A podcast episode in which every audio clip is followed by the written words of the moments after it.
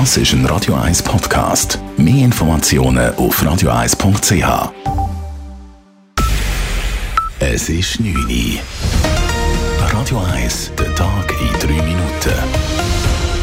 Mit der Elena Wagen.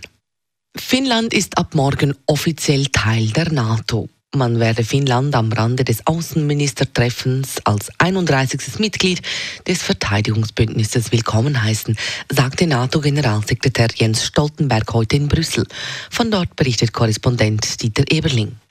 Ein guter Tag für die Sicherheit Finnlands, für die nordische Sicherheit und für die NATO insgesamt sei das, sagte der NATO-Chef. Nach der offiziellen Zustimmung zum Beitritt wird an diesem Dienstag erstmals die Flagge des 31. Mitgliedslandes Finnland gehisst.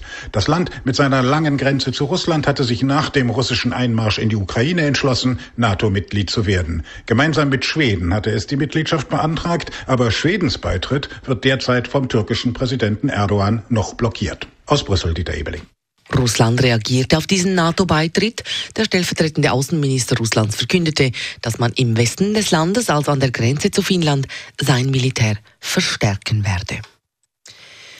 Zahlreiche Aktionärinnen und Aktionäre dürften an der morgigen Generalversammlung der Credit Suisse ihren Unmut zum Niedergang der Großbank kundtun. Davon geht Wirtschaftsprofessor Peter V. Kunz aus.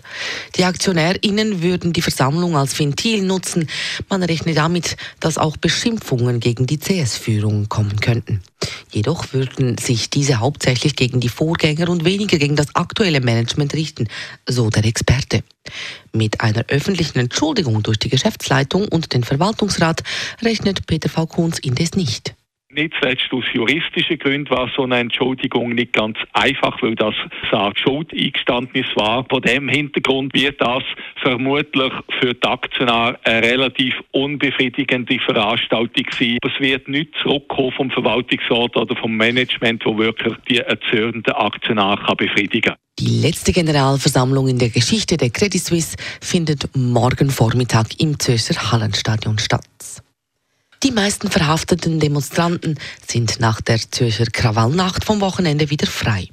Nach der illegalen Kundgebung am Samstagabend hat die Polizei 17 Personen festgenommen. Inzwischen sind 14 davon wieder auf freiem Fuß. Drei Personen wurden wegen Gewalt und Drohung gegen Beamte der Staatsanwaltschaft zugeführt. Die Polizistin, die bei den Ausschreitungen verletzt wurde, konnte das Spital wieder verlassen. Zur Höhe des Sachschadens kann die Stadtpolizei noch keine Angaben machen. Der Schweizer Führerausweis bekommt ab Mitte April ein neues Design. Das neue Design enthält die höchsten internationalen Standards für Ausweissicherheit, schreibt die Vereinigung der Straßenverkehrsämter kurz ASA heute in einer Mitteilung. So besteht zum Beispiel der neue Führerausweis aus dem gleichen Material wie die Identitätskarte. Der aktuelle Führerausweis bleibt weiterhin gültig. Der alte blaue, der faltbare Führerausweis in Papierform verliert allerdings Ende Jahr seine Gültigkeit. Radio 1 Wetter. Nach einer sehr kalten Nacht gibt es morgen dafür einen sonnigen Tag bei höchstens 7 Grad. Die werden dann aber morgen auch wieder abgekühlt von einer kühlen Beise. Das war der Tag in 3 Minuten.